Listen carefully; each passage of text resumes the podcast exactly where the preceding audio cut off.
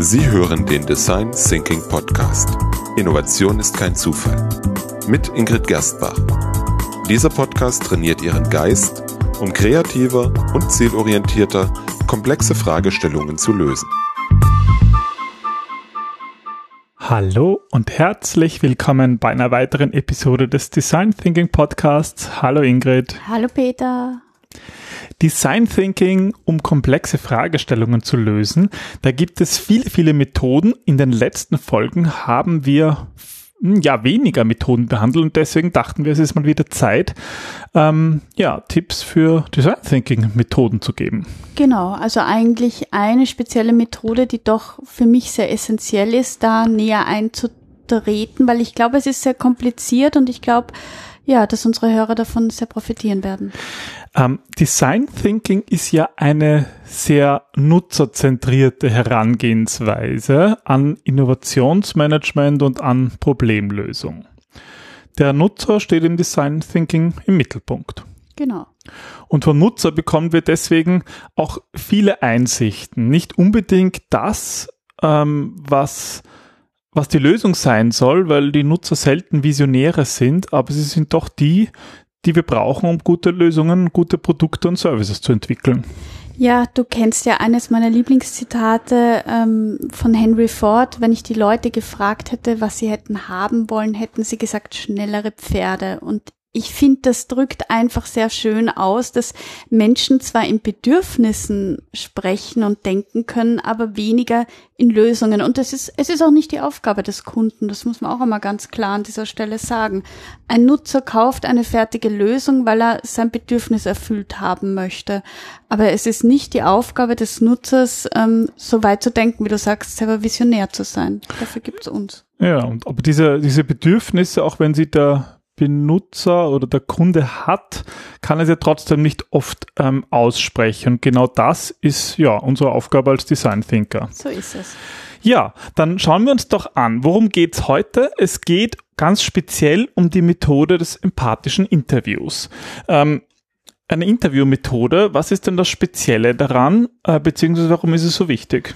Also es unterscheidet sich insofern vom, ich sage mal, normalen Interview, weil wir offene Fragen stellen, nach Geschichten fragen.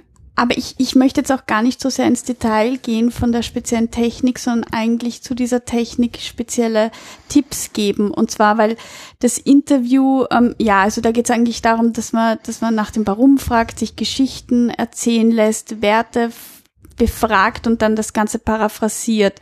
Aber es ist gar nicht so einfach, überhaupt einmal so eine, eine vertrauensvolle Basis herzustellen, um ein solches Interview führen zu können. Und darum geht's. Ja, wir, wir kombinieren das sympathische Interview auch in unseren Trainings, zum Beispiel im Foundation oder auch im, im Design Thinking Practitioner, kombinieren wir es mit einer weiteren Methode oder sagen wir mal mit einem grundlegenden Ansatz Get Out of the House, wo es ja darum geht, hinauszugehen und fremde Menschen zu befragen, also nicht den Freunden sich Feedback zu holen, sondern Menschen auf der Straße, ähm, die ja auch potenziell unsere Kunden sind und denen nach ihren Bedürfnissen zu fragen.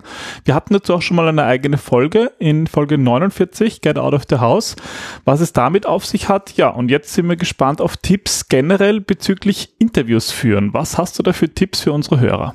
Also ein erster Tipp ist, neutrale Kleidung zu wählen. Das klingt jetzt am Anfang irgendwie so, was ist das für ein Tipp? Aber Kleidung, mit Kleidung kommunizieren wir vor allem einen sozialen Status, aber auch den persönlichen Geschmack.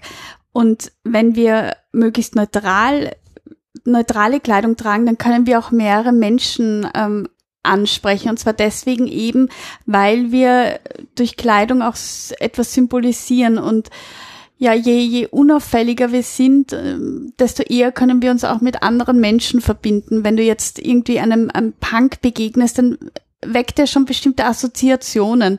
Und die wollen wir aber eigentlich vermeiden. Also wir wollen uns da wie Chamäleons eher anpassen, um eine Vertrauensbasis herstellen zu können. Okay, das finde ich eine gute Sache. Das, das geht einerseits darum, ähm, nicht zu auffallend zu sein, aber auch ähm, trotzdem passend.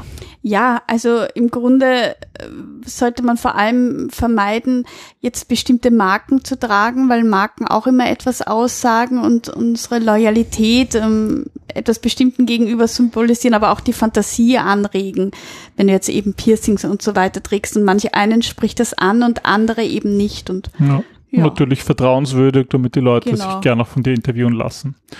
Gut, ähm, wenn wir jetzt das Gespräch selber führen, also so wirklich im Interview mittendrin ist, was ist deiner Meinung nach sozusagen das, das die größte Schwierigkeit? Eigentlich Pausen auszuhalten, weil viele Menschen das Bedürfnis haben, Pausen mit Wörtern zu füllen und Schweigen erst gar nicht aufkommen zu lassen. Aber das ist ganz wichtig, weil diese Pausen helfen den Menschen beim Denken, ihren Raum einzunehmen. Manchmal reicht es auch, wenn man gar nicht immer antwortet, sondern auch nur bestätigend nickt oder Dinge aufschreibt. Damit gibst du der anderen Person auch den Raum, über die vorige äh, Frage hinaus zu sprechen, weiterzudenken und vielleicht auch Informationen über sich selbst zu enthüllen, die du sonst nicht erfahren hättest.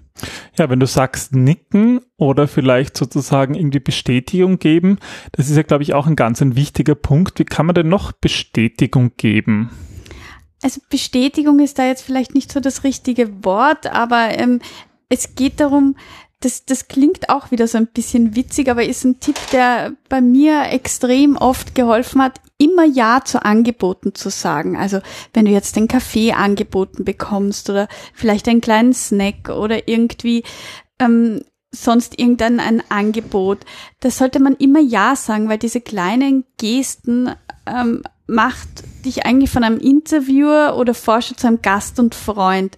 Dadurch kannst du Rapport aufbauen auch wenn diese Gespräche, die du dann führst, während du an dem Wasser nippst oder irgendwie über den Snack ähm, einen Kommentar abgibst, auch wenn das jetzt nichts mit dem eigentlichen Interview zu tun hat, baust du aber dadurch ein Gespräch auf, das wiederum ganz wichtig ist, auch wenn es mit der eigentlichen Fragestellung momentan nichts zu tun hat, aber du kannst dann in die Tiefe gehen und du wirst es nachher viel leichter haben, Gespräche zu führen. Ja, das, das gefällt mir, wie du das beschreibst, weil man sieht das schön, dass du da einen sehr, ja, so natürlich auch von deinem psychologischen Hintergrund einen, einen ganz speziellen Ansatz hat, den man vielleicht nicht überall so findet. Es geht ja auch irgendwie darum, die Interviewpartner als, als Menschen zu sehen. Ja, das ist auch schon der nächste Tipp, ähm, aus dem Interviewpartner einen Freund und kein Gegenstand zu machen. Oft gerade wenn wir interviewen, dann sehen wir mehr den Gegenstand oder die Fragestellung. Aber dabei sind es immer Personen, die wir interviewen und keine Forschungsgegenstände oder Daten. Es geht darum, ehrlich zu sein und auch zu zeigen, dass man sich wirklich für jemand anderen interessiert. Persönliche Geschichten und Rückmeldungen spielen dabei eine große Rolle. Eigentlich auch für das, was wir letztlich entwerfen. Und deswegen ist es auch ganz wichtig, dass man vorher sagt, dass der Interviewte als Mensch ein ganz wesentlicher Bestandteil dieses Projekts, dieser Fragestellung ist. Tja, und was mache ich dann, wenn der mir nicht sympathisch ist? Dann ähm, gibt es einen weiteren Trick und zwar, dann musst du dich in dein Gegenüber verlieben. Das ist jetzt vielleicht nicht immer ganz einfach, aber es gibt immer etwas, was dir an anderen Personen gut gefällt. Sei es die Stimme oder die Leidenschaft für das Thema, die Schuhe oder vielleicht ein Kleidungsstück, was dir gefällt. Wenn du dich in jemanden verlieben willst, dann ändert sich alles. Deine Neugierde auf die Lebensgeschichte, die Körpersprache, auch die Empathie, die du auf diese Person wirfst. Und diese kleinen Verschiebungen zeigen dem Befragten, dass er oder sie auch nicht immer die beste Seite von sich selbst zeigen muss, sondern sie können sagen, was sie auch denken, weil sie so gemocht werden, wie sie sind. Sie müssen sich nicht verstellen. Ja, das, da geht es auch viel um Authentizität und sozusagen Menschen ja zu akzeptieren, wie er ist. Kann es sozusagen auch ein zu viel geben? Also ich, ich kenne das so aus unseren Trainings, dass manchmal da auch, dass die zu sehr im Mittelpunkt dann stehen, die interviewt und sich sozusagen sogar ein bisschen unwohl fühlen. Hast du da einen Tipp für uns? Ja, da geht es darum, den Scheinwerfer weg von der Person zu geben. Ähm, so wie du sagst, wenn man zu seinem Mittelpunkt steht, das ist nicht jedem geheuer und gerade im, im Design Thinking geht es darum, grobe Konzepte zu skizzieren, die wir der anderen Person zeigen wollen und, und sie um deren ehrliches Feedback bitten. Und indem wir dann die Aufmerksamkeit von der Person auf diese Skizze wenden, dann können wir den Druck, den sie vielleicht fühlen, beseitigen und, und einfach weglenken. Das erlaubt auch diese nonverbale Kommunikation mehr zu beachten und mehr im Fokus zu sehen. Die Art, wie du mit jemandem interagierst, das können stillschweigende Haltungen oder Verhaltensweisen auch sein und dadurch lernst du wieder viel mehr kennen und erfahren, als, als du vorher vielleicht gedacht hättest.